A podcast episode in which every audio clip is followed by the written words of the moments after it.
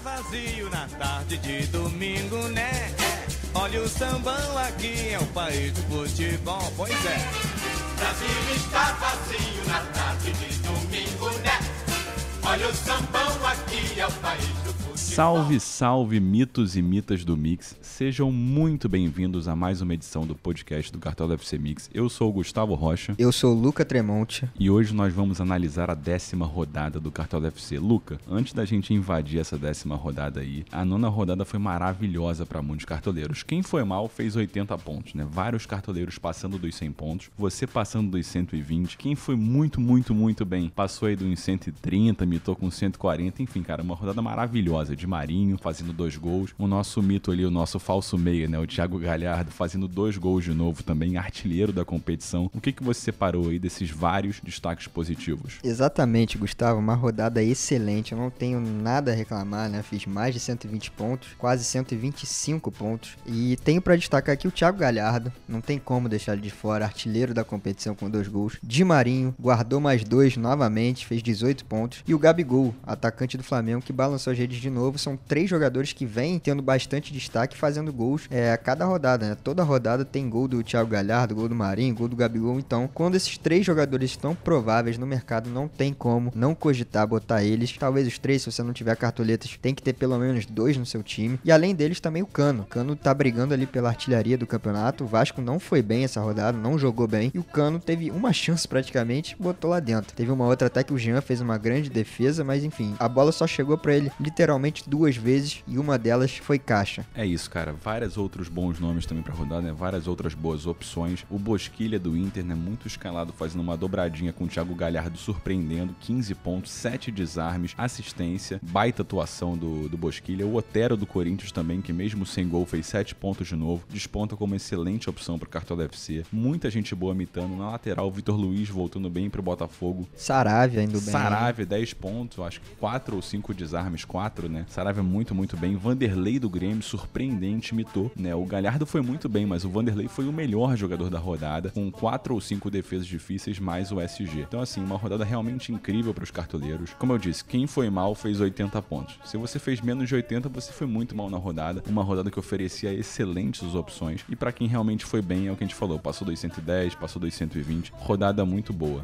Luca, a gente separou aqui, cara, além dessas impressões iniciais dessa última rodada, alguns números interessantes, né? Algumas coisas que a gente separou que podem servir de lições para os cartoleiros, pensando nas próximas rodadas, né, para o restante do Campeonato Brasileiro. Quais são os números que até aqui te chamam a atenção no Cartola FC? Na última rodada, eu separei aqui alguns números de desarmes. Como você falou, o Bosquilha teve sete desarmes na rodada, junto com o Calegari, lateral do Fluminense, muito bem garantindo sete pontos cada um só em desarmes. A gente teve depois o Vitor Luiz e o Mariano, com cinco cada um. E por último, com quatro, o Diego Costa, zagueiro do São Paulo, o Aguilar, zagueiro do Atlético Paranense, o Raul do Bragantino e o Saravia com quatro. Foram jogadores aí que se destacaram bastante no desarmes. E uma curiosidade é que eu citei oito jogadores metade deles são laterais, né? Calegari, o Mariano, o Saravia e o Vitor Luiz. Então, assim, é uma tendência desse ano os laterais irem muito bem nos desarmes. E já vou até passando essa bola para você. São dispensáveis no time, né? Acho que a formação ideal fica por conta do 4-3-3, até porque os atacantes foram muito bem fazendo gols e os laterais desarmam muito também. Exatamente, cara. Assim, os seus números chamam muita atenção. Sete desarmes do Calegari e do Bosquilha é quase um gol marcado só com desarme. Então, assim, o Calegari sofreu gol do Flamengo, o Fluminense não teve o SG e ele pontuou muito bem, muito em função dos desarmes. O Vitor Luiz e o Mariano, com cinco pontos cada um de desarme, corresponde a praticamente. A praticamente não, corresponde exatamente a uma assistência. Se o Mariano não tivesse errado 30 passes, é isso mesmo, 30 passes incompletos do Mariano, eu acho que é um recorde histórico do Cartola FC, considerando que o passe incompleto é um critério novo, a gente teria uma mitada dos dois. O Vitor Luiz, além de desarmar muito, ainda fez um gol de pênalti. Então, rodada excelente para ele. O Sarabia, com quatro desarmes mais o SG, bateu ali na casa dos 10 pontos. Então, é um critério muito, muito importante. Com relação ao 4-3-3, cara, eu acho que é chovendo molhado. Tem muita gente que quer inventar em um 3-5-2. 3-5-2 para mim é inconcebível, porque você abre mão dos laterais e abre mão de um atacante para colocar cinco meias, que tem sido uma posição um pouquinho mais complicada de se escalar. O esquema tático é o 4-3-3 e eu acho que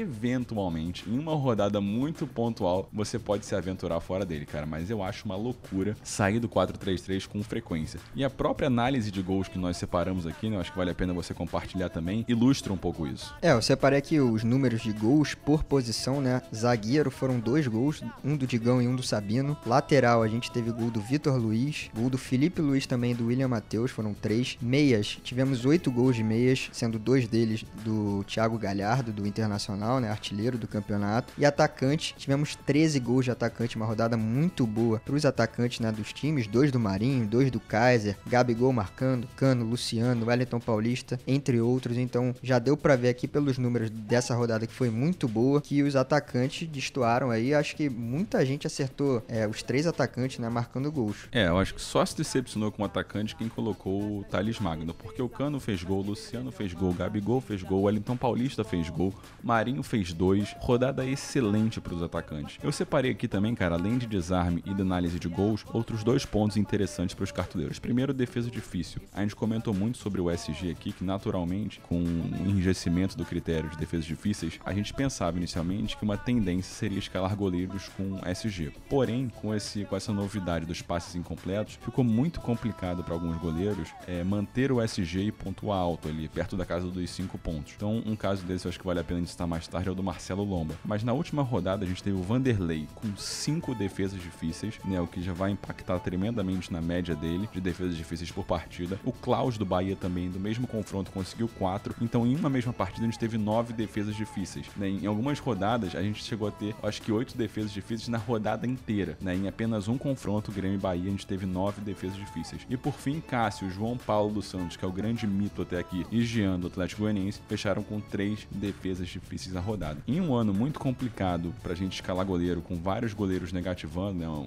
foi uma rodada de extremos. O Wilson foi muito mal, Vitor do Galo nem se fala, Rafael também foi muito mal, muito goleiro indo mal. Em um ano de extremos, é, o critério de defesa difícil parece fazer cada vez mais diferença. Quem consegue acertar os poucos goleiros que fazem defesas difíceis tendem a brilhar. E eu separei aqui também, cara, análise de assistência, né? Corroborando com o que você trouxe aí da análise de desarmes e de gols, né? A gente não poder deixar os laterais de fora. Nessa rodada a gente não teve nenhuma assistência de zagueiro, três de laterais, quatro de meias e oito de atacante. Lembrando que tem muito mais meias na competição do que laterais. Ou seja, além de ser o principal, a principal posição pensando em desarmes dos laterais, eles também são, em comparação com os meias, pensando proporcionalmente, mais efetivos nas assistências. Nem se fala com relação aos zagueiros. Então acho que você fugir do 4-3-3 em 2020 sempre foi assim, né? Mas especialmente a partir de 2020 é uma loucura, uma insanidade. É, eu concordo com você, meu esquema também preferido. E voltando ali no tema dos goleiros, separei aqui dois goleiros. Um você já até falou que é o Lomba, mas eu queria falar antes do Clayton, goleiro do Red Bull Bragantino, que nas últimas cinco rodadas ele negativou em 4, né? Fez menos 4,60, menos 2, mais 1,20, menos 5,20 e menos 3,70. Ele custa apenas 77 cartoletas. Então, engraçado, né? Até curioso que ele fez menos 5,20 e nessa fez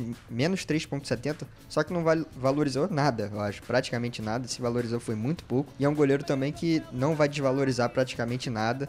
É um fato curioso. Além disso, o Marcelo Lomba, que garantiu já seis saldo de gol nesse Campeonato Brasileiro em nove partidas, mas não fez nenhuma defesa difícil até agora. Um, acho que é uma, um fato inédito no Cartola FC, mesmo sendo um critério mais rígido. E eu acho que até o Fagner já tá com mais defesa difícil do que ele, né? A gente teve esse alguns fatos curiosos essa rodada. Um deles é o Fagner tirando um gol que ele achou que ia ser gol, né? achei que a bola até ia pra fora do Palmeiras cometendo pênalti. O Rafael, goleiro do Atlético Mineiro, sendo expulso ainda no primeiro tempo. O Sabino, zagueiro do Curitiba, fazendo um gol contra e um gol a favor. E também a gente teve a equipe do Red Bull Bragantino perdendo dois pênaltis na mesma partida contra o São Paulo. Já queria até saber de você qual desses acontecimentos foi mais bizarro para você, na sua opinião. É, o do Fagner eu acho que foi uma infelicidade muito grande, né? Um instinto ali do defensor de de proteger o gol a qualquer custo, ainda que fosse a pior alternativa. Primeiro, porque a bola ia para fora, mas isso ele não teria como saber de antemão. Ele estava posicionado ali em um, em um local do campo que não era possível ele discernir se a bola ia para fora ou não. Mas o lance mais bizarro de todos para mim foi o do Sabino, né, cara? Ele conseguiu fazer um gol contra que teoricamente afundaria o Curitiba na partida, já que estava com um a menos e representava o empate ou a virada do Goiás, não me recordo agora. E em seguida ele contou com a, com a felicidade de se confrontar confrontar com o mito Rafael Vaz, responsável aí pela, entre muitas aspas, felicidade dos cartoleiros e pênalti marcado pro Curitiba. Ele fez aquela paradinha ali no estilo Henrique Dourado, converteu, né? Saiu de um gol contra para um gol positivo, positivou na rodada. É o grande trunfo do Sabino, esse, essa cobrança de pênalti, ser o cobrador de pênalti do Curitiba. Então foi realmente impressionante. Com relação ao jogo do Galo, eu acho que também chama muita atenção a saída péssima do Rafael, que comprometeu um início promissor do Atlético Mineiro na partida, amassando o Santos. É um recuo errado do Mariano, mas para mim, embora o Mariano tenha errado no recuo, a decisão que o Rafael tomou foi muito mais precipitada. E eu vi em algumas páginas do Galo que o pessoal botando em câmera lenta, o Marinho também foi bem malandro, porque ele segura o pé esquerdo um pouquinho para forçar o contato com o Rafael e ocasionar a expulsão do goleiro que comprometeu a partida inteira. Então assim, cara, uma rodada com vários pontos interessantes. Para mim essa essa jogada do Ah, esqueci de um. Bragantino e São Paulo, dois pênaltis perdidos. Eu vi esse jogo. O Bragantino jogou bem. O Arthur tava infernizando ali a Avenida Reinaldo, a Avenida Quingnaldo. Né? Ele fez o que ele quis por aquele lado, botou bola na trave de falta, esse é um golaço. O, o, Bragantino teve um pênalti bem marcado, Claudinho foi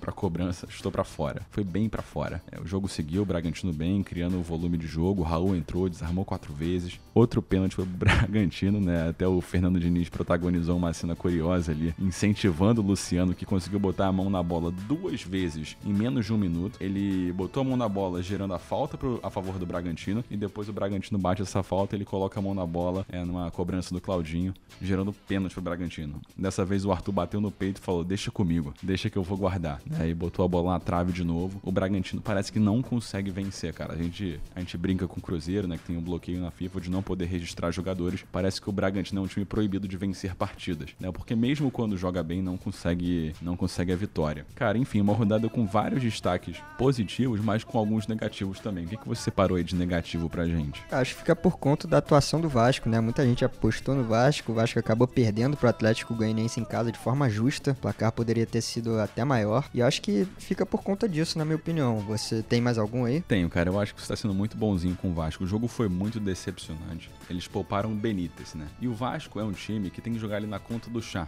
como dizem algumas pessoas. O time titular, ele é bem justinho, bem montado.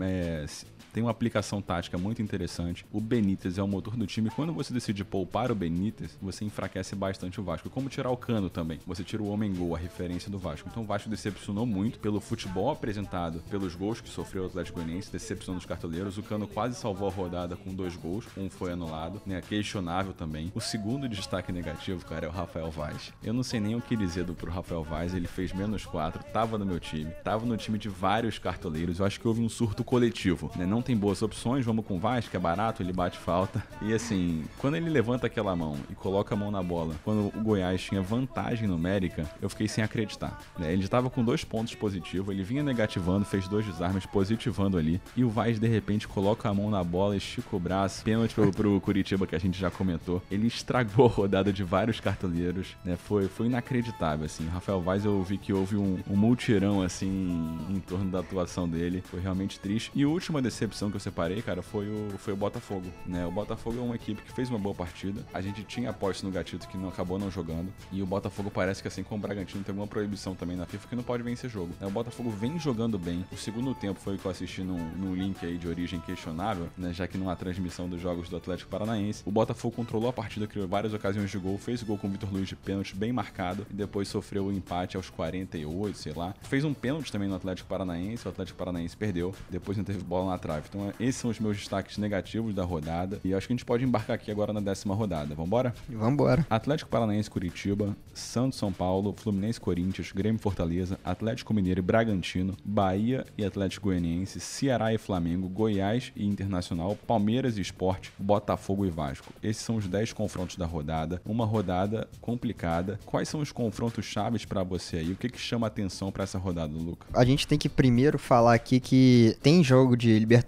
meio de semana, tem jogo de Copa do Brasil meio de semana, então muitos times devem poupar seus atletas. A gente não sabe as equipes que vão a campo, né? Isso vai ser um prejudicial muito muito, grande essa rodada. Então, pra galera já ficar atenta lá no nosso, nosso Twitter do Cartola FC Mix e do Info Cartola para ficar sabendo todas as novidades. Mas a gente tá gravando esse podcast agora e até o momento a gente não tem nenhuma informação de quem não vai jogar. A princípio, a única que eu acabei de ficar sabendo é que o Fred, atacante do Fluminense, que pode ser uma opção para alguns, não vai pro jogo porque foi diagnosticado com Covid-19. Então, partindo do princípio que muitos times vão poupar seus jogadores, eu fico com Atlético Mineiro e Red Bull Bragantino como principal confronto aí da, da rodada, até porque o Atlético não tem motivo nenhum para poupar, porque não joga mais Copa do Brasil, nem Sul-Americana, nem se classificou para Libertadores. Então, esse duelo. E também Ceará e Flamengo, porque a equipe do Flamengo, mesmo que vá completamente reserva para campo, é uma equipe que vai fazer, vai bater de frente com o Ceará. É uma equipe muito qualificada tecnicamente, então assim, jogadores do Flamengo sempre são boas apostas. E por outro lado, o Ceará também que vem tendo bons jogos, mesmo não, não saindo com o resultado que deseja, fez um primeiro tempo muito bom contra o Internacional, deu trabalho, então vejo assim esse confronto com boas peças para se apostar, tanto pelo lado do Ceará que é mandante, quanto pelo lado do Flamengo que deve ter aí mudanças significativas na equipe. Boa. Pensando especificamente em SG, tá? Eu mencionei aqui alguns confrontos que podem parecer interessantes, outros mais complicados. Quais confrontos você entende que existe uma possibilidade grande de uma das equipes conquistar o SG? Então, acho que em dois episódios passados, né, há duas rodadas atrás, a gente fez um podcast aqui, eu citei vários times, acabei falando que o Inter seria a provável aposta como SG e foi uma rodada que só três equipes conquistaram o SG. Uma foi o Santos fora de casa, outro o Vasco mandante e um outro time que eu acabei me esquecendo agora. Mas para essa rodada especificamente, eu acho que o Palmeiras, mesmo com um time mais modificado, é, o Luxemburgo já disse que deve poupar jogadores. É uma equipe que eu vejo como a principal para conquistar o SG contra o Sport em casa, que não, não fez um bom jogo contra o Fortaleza, a parte que eu vi, não ameaçou muito o gol do Fortaleza. E aí a gente tem um, outros confrontos secundários. Acho que o Atlético Mineiro tem chance também de, de segurar esse SG, mesmo contra um Bragantino que foi muito bem na parte ofensiva contra o São Paulo. A gente tem um clássico carioca, na minha opinião, não, não vejo saindo muitos gols. A gente tem um Botafogo e um Vasco, cada um de um lado. E a gente também tem o Fluminense e Corinthians. São dois times que criam poucas oportunidades, né? Não tem um ataque muito forte. Fluminense sem centroavante agora de vez. Tinha o Fred à disposição no Fla-Flu, entrou no segundo tempo, mas agora não vai ter contra o Corinthians. E um Corinthians também que não atacou muito contra o, o Palmeiras, principalmente depois da expulsão do Fagner. O Everton não fez nenhuma defesa difícil. Então vejo Palmeiras como principal time aí para SG. E aí já como a gente já falou, outros times devem poupar seus atletas. Vejo o Atlético Mineiro, os times do Clássico Carioca e essa dupla aí Fluminense e Corinthians como equipes secundárias para conquistar o saldo de gol. Perfeito. Alguns duelos realmente parecem mais complicados. Por exemplo, Goiás Internacional seria um duelo interessantíssimo para SG, né? Já que o Inter vem super bem, seis SGs conquistados em nove partidas, como você destacou. Mas o Inter deve poupar todo mundo, né? O Kudê, ele não fica de gracinha ali, ele não faz, não faz média com ninguém. Quando tem que poupar, ele bota o time inteiro no banco, leva a campo só aqueles jogadores que quase ninguém conhece. É, a gente tem que lembrar também que o Inter tem a Libertadores no meio de semana, mas o último jogo pela competição foi justamente o Grenal, que foram quatro expulsões para cada lado. Pelo lado do Inter, o Edenilson, Moisés e Cuesta foram expulsos. Então acredito que esses três jogadores vão ser titulares contra o Goiás fora de casa. E mesmo o Cuesta não fazendo um bom ano para Cartola FC, eu acho que ele vai ser muito escalado aí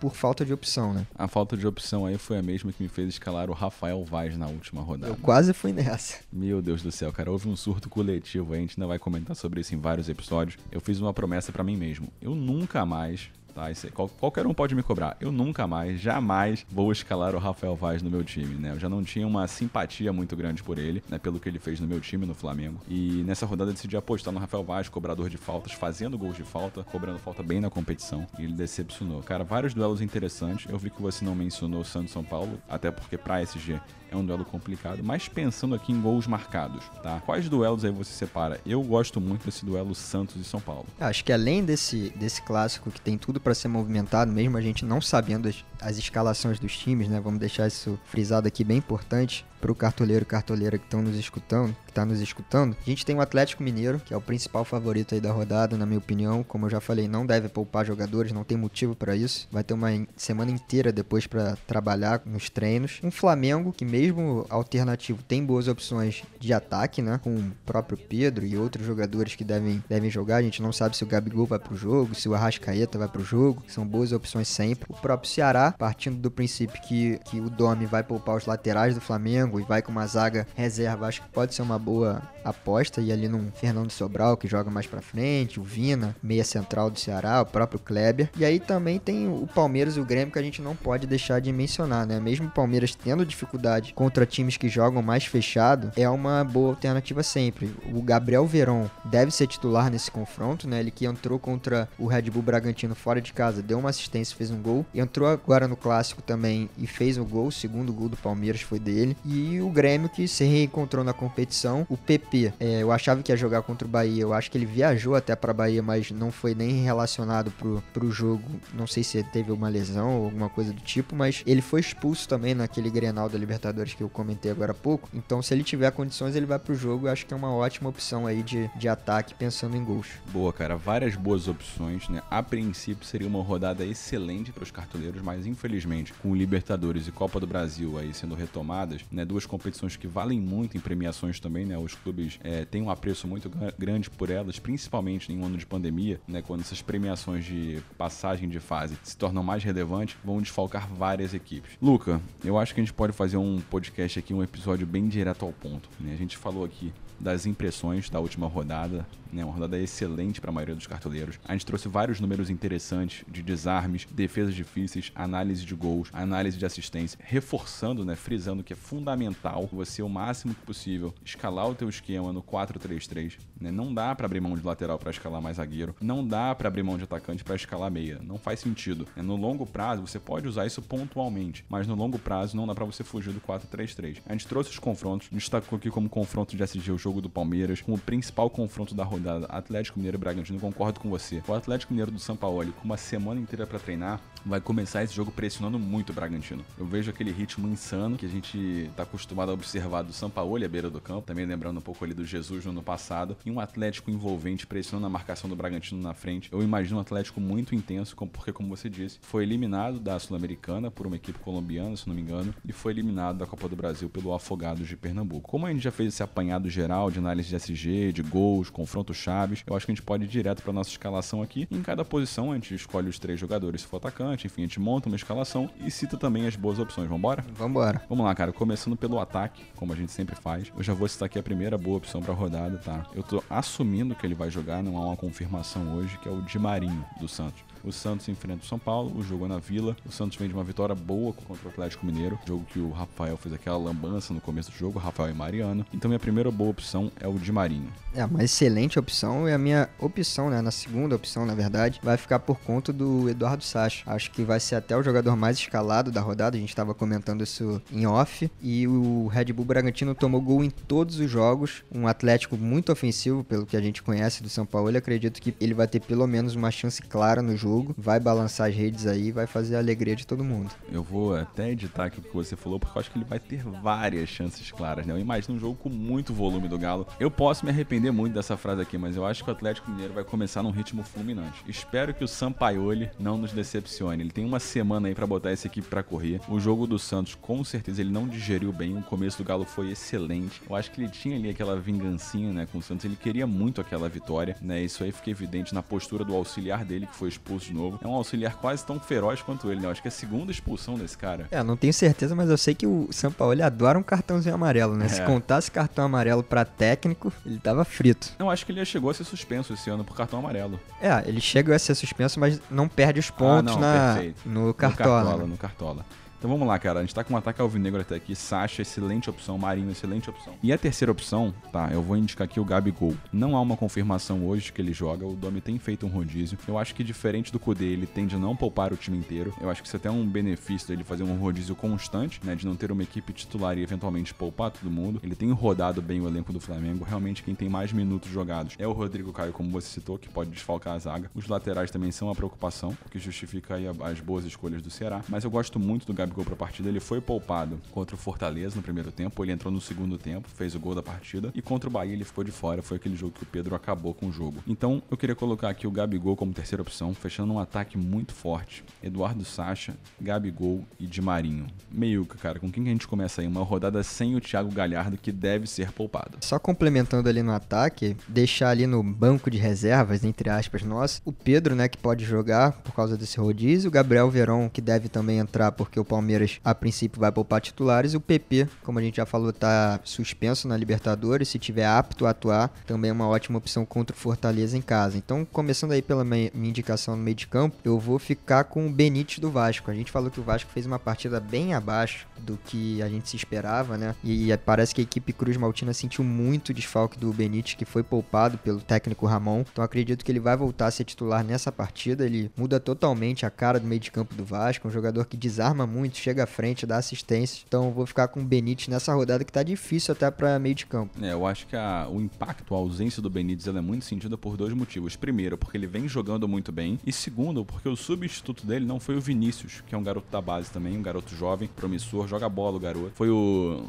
que torcedor do Vasco carinhosamente apelida de Bruno Cheddar, né? O Bruno César do Cartola FC. Então, assim, a ausência do Benítez, cara, foi muito sentido. A gente brinca aqui com o nome, mas é o que a do Vasco realmente chama ele, um apelido não tão carinhoso. Então, Benítez, primeira boa opção. A minha segunda opção para rodada vai ser o Rodriguinho do Bahia. Ele fez gol contra o Flamengo, fez gol contra o Internacional e na última partida ele botou bola na trave, né? Bola na trave entre aspas. Ele chutou, o Vanderlei defendeu, a bola parou na trave. Isso hoje é considerado finalização na trave no Cartola FC. Então, o Rodriguinho ele fez 5 pontos na última partida, ele vinha de duas mitadas contra Flamengo Internacional e o Bahia enfrenta o Atlético Goianiense. É um jogo meio maluco, é difícil fazer um prognóstico muito preciso desse jogo, mas eu imagino o Bahia indo para frente. Eu acho que o Mano Não sei se já assume como técnico ou se vai acompanhar ali a beira do gramado, mas eu, eu gosto do Rodriguinho, gosto do Gilberto e gosto do Kaiser para esse jogo. Mas como a gente tá no meio de campo, eu queria indicar o Rodriguinho. Rodriguinho e Benítez. Quem fica com a terceira vaga? Olha, eu vou escolher o Fernando Sobral pela regularidade dele, né? Um jogador que tá se destacando muito com, com os desarmes. Já tem três assistências também na competição. Ele faz a ponta direita, faz ali um volante. Ele atua em. É o Coringa, digamos assim, do, da equipe do Ceará. E como a gente já falou, o Flamengo a princípio vai poupar porque tem um jogo dificílimo pela Libertadores na altitude. Então acredito que o Domi vai, vai descansar os seus laterais, né? E acho que o Flamengo perde muito sem os laterais mesmo, mantendo um time ali competitivo no padrão de Campeonato Brasileiro. E então eu vou ficar aí com o Fernando Sobral muito pela regularidade dele. É, o Flamengo perde muito sem os laterais que devem ser poupados, como você bem frisou. O jogo do Flamengo é na altitude contra o Independiente Del Valle. O Domi fez questão de frisar isso cinco vezes na coletiva dele: jogo na altitude, jogo na altitude. Então ele tá um pouco impressionado. Acho que ele nunca enfrentou uma equipe na altitude, mas ouviu falar a respeito. Então o Flamengo deve poupar os laterais, é o que eu imagino. E o Rodrigo Caio, que é o jogador com mais minutos em campo, eu acho que também deve ser poupado para essa partida, já que ele vem numa sequência frenética de jogos. Então a gente estaria falando em um Flamengo com o Mateuzinho numa ponta de, na lateral direita, é, o René na lateral esquerda, uma boa opção para Cartola, um cara que desarma bastante, e uma zaga possivelmente aí com Tuller, Léo Pereira e Gustavo Henrique, né? Uma combinação de dois desses três nomes. Três nomes que hoje jogando juntos não passam muita confiança. E o goleiro, o terceiro goleiro reserva, Gabriel Batista. Eu vi que o César voltou a treinar, tá liberado, se curou da Covid, pode ser que o César retorne equipe, fortalece um pouquinho, mas nem, nem o César nem o Gabriel Batista são o Diego Alves. Então um jogo realmente bom pro Sobral. Pra gente deixar aqui, cara, mais três boas opções de meias, você separou alguma coisa aí pros cartoleiros? Olha, acho que o Otero pode ser uma boa opção, né? Ele pontuou muito bem na última rodada contra o Palmeiras, botou bola na trave, finaliza de qualquer lugar. Nesse jogo a gente tem o Dodi também, que pode ser uma boa para desarmes. E eu acho que eu vejo assim, tem o clássico lá em Curitiba, talvez um Léo Cittadini, um Nicão, possa valer a pena, mesmo o Atlético Paranaense não jogando tão bem, né? Um confronto de, dos desesperados, digamos assim. Tem no clássico carioca o Bruno Nazário, que pode ser citado, então acho que fica por aí. É, alguns bons nomes, assim, se destacam, né? Mas não tem nenhuma opção muito clara. Sem o Galhardo e sem o Arrascaeta, a gente perde dois dos grandes nomes da rodada. É, não podemos esquecer também do Atlético Mineiro. A gente não sabe a equipe que vai a campo, mas no mercado do Cartola FC, Léo Senna estava como provável. Ele que é um mito aí do Goiás, desarma muito. E o Rioran também pode aparecer aí no time principal novamente, né? No time titular. Ele que é um meia ofensivo do Atlético Mineiro. É, infelizmente o Atlético vem jogando aí sem o Casares, né? Parece estar mais preocupado em sacanear o Cruzeiro a cada novo acontecimento do que em jogar futebol, porque ele seria uma excelente opção para rodada, né? Um camisa 10 clássico, com presença, que finaliza, que dribla. O Atlético não tem aquele jogador de meia que fala assim: esse cara vai estar no meu time com certeza. É, na verdade, tinha o Natan, né? O Natan veio muito bem aí com o São Paulo, fazendo gols, acabou se lesionando, uma lesão muscular, não voltou até agora, parece que já tá até treinando com bola, mas não sei a previsão dele para voltar a campo. Se tivesse confirmado, apto a jogar, seria para mim uma unanimidade até na rodada. É, e pelo perfil do Natan, um cara muito intenso, busca o jogo, ele gosta de aparecer vindo de trás, ele tá sempre marcando os zagueiros com muita intensidade. É, ele tem um pouco a cara do time do São Paulo, acho que ele representa bem o espírito do São Paulo em campo. É, então fechamos o meio de campo com Rodriguinho, Fernando Sobral e Benítez do Vasco. Né? Um meio campo sem Thiago Galhardo fica até estranho, cara. Escalar um meio campo em 2020 sub-20 sem Thiago Galhardo. E nas laterais, quem a gente tem aí de boa opção? Olha, eu vou escolher aqui uma unanimidade, para mim, como eu falei, o Atlético Mineiro é muito favorito nesse jogo, então o Guilherme Arana para mim é minha primeira opção de lateral. Acho que o Atlético, como você falou, vai para cima, ele tem boa chance de SG, é uma lateral que ataca bastante, pode conseguir uma assistência, né? Também cobra às vezes cobra falta, escanteio, enfim. Acho que é uma excelente opção para rodada. Teve um cara do Galo que a gente não falou no ataque, que é o Marrone, né? Ele foi muito prejudicado aí quando o Rafael foi expulso, porque ele foi substituído para reorganizar o time do Atlético, mas ele pode ser uma boa opção no ataque também. Cara, eu gosto muito do Arana para lateral, né? O primeiro que a gente escolheu. Não é loucura nessa rodada a gente dobrar as laterais do Galo com Mariano e Arana, é uma opção para os cartoleiros, mas eu não vou fazer isso. Eu vou escolher um cara pouco pouco cotado pelos cartoleiros para rodada, mas que vem jogando muito bem pensando em cartola FC. Eu gosto dele, tá? Como jogador de futebol, mas ele vem se destacando muito pro Cartola FC, que é o Calegari do Fluminense. Na última partida contra o Flamengo foram sete desarmes. Ele, como você bem destacou nos podcasts anteriores, é um volante de origem que foi improvisado no lateral para suprir uma carência do elenco do Fluminense, que conta com, acho que é o Igor Julião, né? O craque Igor Julião na lateral direita. Então, Calegari é uma ótima opção para lateral pensando em desarmes. E o confronto do Fluminense é contra o Corinthians, que vem sem o Fagner. E o Fagner é uma arma ofensiva fundamental do Corinthians, né? Ele botou a mão na bola, como a gente destacou, uma infelicidade do Fagner. Corinthians que, que vem dependendo muito das ações ofensivas dele, que vai contar muito com o Otero. Então eu gosto muito do que cai pela ponta do Calegari também. Então é um jogo que vai se concentrar muito na banda do Otero contra o Calegari. Eu gosto muito desse garoto, é um garoto jovem, com muita intensidade na marcação, ele se recupera muito bem das jogadas. Calegari e Guilherme Arana. E no gol, cara, a posição mais fácil aí do Cartola FC, com quem nós vamos? Calma que tem a zaga aí também. Eita, pô. Esqueci a zaga. Vamos lá. Tem um nome vamos... aí que eu sei que vai estar, tá? tá? Eu vou chutar que tem um, tem um certo zagueiro Atlético Mineiro que vai estar nessa zaga aí. Mas vamos lá, zagueiro, quem que a gente coloca? Cara, já que você falou desse do Atlético Mineiro, né? Levantou aqui a bola, eu vou, acho que é o Júnior Alonso, né? Vem sendo um homem de confiança na, na zaga do, do Sampaoli, vem muito bem nos desarmes também no Cartola FC. Acredito que vai ser muito escalado e eu vou indicar ele aqui. Cara, ele é uma excelente opção, uma surpresa muito grata, assim, para quem não conhecia ele como eu. Eu não conhecia o futebol do Júnior Alonso, parece que ele era do Boca Juniors, que a Gabi falou. É um excelente zagueiro, realmente. Ele tem feito tudo que o Cuesta fazia em 2019, não tá fazendo esse ano. Um cara muito confiável, forte no jogo aéreo, bom nos desarmes também. Gosto muito dele. Como segunda opção de zaga, é um cara que a gente precisa confirmar, é, acompanhar ele até o fechamento do mercado se realmente vai jogar, que é o Gustavo Gomes, do Palmeiras. Gosto muito dele. É um duelo interessante pro Palmeiras contra o Sport, que parece um time ali com pouco poder ofensivo. Né? O jogo que venceu no Grêmio foi só num jogo de contra-ataque. O Sport parece que abre mão de jogar futebol. Eu acho que no longo prazo a estratégia tende a não funcionar muito bem. O Jair não encontrou um time ali que consiga ser minimamente propositivo com a bola. Então gosto muito da zaga do Palmeiras para rodada. Infelizmente, a gente não tem a confirmação do Vinha pra lateral, que também seria boa opção. Mas eu gosto do Gustavo Gomes pra zaga, cara. Fechamos aqui com Gustavo Gomes e Júnior Alonso. Agora a gente pode ir pros goleiros. Agora sim. Agora vamos lá, cara. Posição mais complicada aí. Na última rodada, alguns goleiros mitaram, como foi o Vanderlei, Klaus, o Cássio foi bem, o Jean do Atlético Goianiense foi bem também, o João Paulo. É, mas para essa rodada, quem que você separa aí como um, uma boa escolha pro gol? Como você falou, uma posição ingrata, né? Principalmente esse ano que o critério de defesa difícil mudou. Vendo os confrontos que a gente tem e achando que o Palmeiras não vai sofrer gol contra o esporte, eu vou ficar com o Everton, goleiro. Mesmo ele não tendo muitas defesas difíceis, é, é um goleiro que eu acho que não vai sofrer gols. Então eu tô contando com esse SG aí dobrando na zaga do Palmeiras. Então acho que a princípio é a melhor opção. Boa, cara. A diferença do Everton pro Lombo e para outros goleiros é que ele não costuma errar, pelo menos no último jogo foi assim também, tantos passes como os seus pares do gol. Né? Ele tem ali uma saída de bola com os pés razoável. Né? O Palmeiras é um time que não é muito pressionado também na zaga, então ele acaba não tendo que rifar muito a bola. E é um jogo contra o esporte deve se postar muito é, de forma muito retrancada, muito defensiva. defensiva. exatamente. Então não imagino um esporte fazendo pressão na saída de bola do Palmeiras, porque acarretaria em chutões, em tiros de meta sendo cobrado para o meio de campo para a bola ser disputada. Fechamos aqui então a escalação, faltando só o técnico, com no gol o Everton, nas laterais Guilherme Arana e Calegari do Fluminense, Gustavo Gomes do Palmeiras na zaga, Júnior Alonso Mito na zaga também do Atlético Mineiro, um meio-campo um pouquinho diferente aqui sem o Galhardo com Rodriguinho, Benítez e Fernando Sobral, e um ataque fortíssimo com Marinho, Gabigol e Sacha. Quem veste a braçadeira nesse time? Olha, para mim tem que ser Sacha ou Marinho. Como a gente não tem certeza absoluta que o Marinho vai pro jogo ainda, né? Eu vou ficar com Sacha. Acho que o Atlético aí, como a gente já falou várias várias vezes. É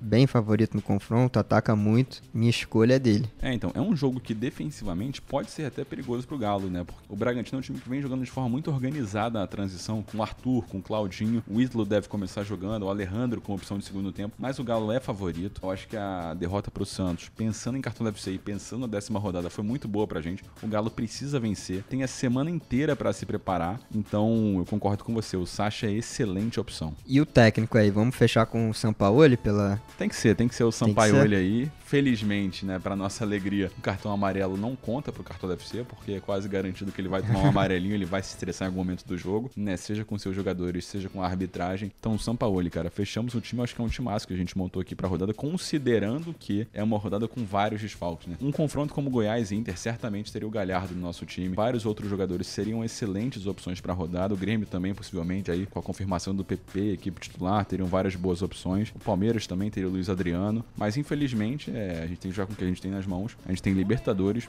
Copa do Brasil no meio de semana, então vale muito a pena. O Lucas já reforçou aqui, eu vou falar de novo. Sigam as nossas contas no Twitter, InfoCartola e arroba CartolaFCMix, porque sempre que sai uma notícia de última hora ali, pré-fechamento do mercado, a gente divulga pelo Twitter e pelo Telegram. O Telegram é t.statu.me barra CartolaFCMix. Basta você digitar isso no Google que vai aparecer a nossa conta no Telegram. Luca, alguma última palavra aí? Algum último recado? É, primeiro passar o preço do time, né? Não foi tão barato assim, 155,20 cartoletas. Cartoleiro que não tá com muitas cartoletas ainda vai ter que fazer algumas mudanças ali. E reforçar que os times que jogaram na quinta-feira, né? A gente tá gravando esse podcast na sexta, então que jogaram ontem, eles vão ter praticamente dois dias só de treino. Só que um é aquele regenerativo clássico, e aí vão treinar só no sábado, provavelmente de manhã ou de tarde. E o mercado, essa rodada, vai fechar três e meia da tarde, muito cedo. Então, pros cartoleiros e cartoleiras que estão nos escutando agora, ter muito cuidado no time que vai ser montado, porque com certeza as informações dos prováveis times vão sair depois do fechamento do mercado. Então, não dá para arriscar muita gente, não dá para ser muito ousado, porque pode correr o risco de ter vários desfalques aí no seu time do Cartola, né? Reforçando mais uma vez, as notícias dos prováveis times, das prováveis escalações da rodada devem sair depois do fechamento do mercado para os times que jogaram na quinta-feira. Então, fica muito ligado aí, como o Gustavo já falou, eu também siga, segue a gente lá no Twitter, porque as últimas informações vão ser postadas lá. Perfeito, cara. E mais uma rodada, eu acho que é uma rodada boa para ver quem realmente está atento às notícias, né? Vão haver, certamente haverá algum desfalque com quem a gente não tá contando, né? Vários técnicos aí escondendo escalação, mas é um tipo de rodada em que se você estiver atento às notícias, acompanhar de perto tudo que a gente publica nas redes sociais, no Telegram também, você consegue se destacar da concorrência. Luca, mais um episódio para conta. Nosso podcast vem crescendo rodada a rodada, né? A gente tem dado dicas cada vez mais completas para cartoleiros, é o que a plataforma permite pra gente, né? Análises mais aprofundadas. Então valeu, muito obrigado pela sua audiência e até a próxima. Valeu, Gustavo, até a próxima e bora mitar. Vazio na tarde de domingo, né?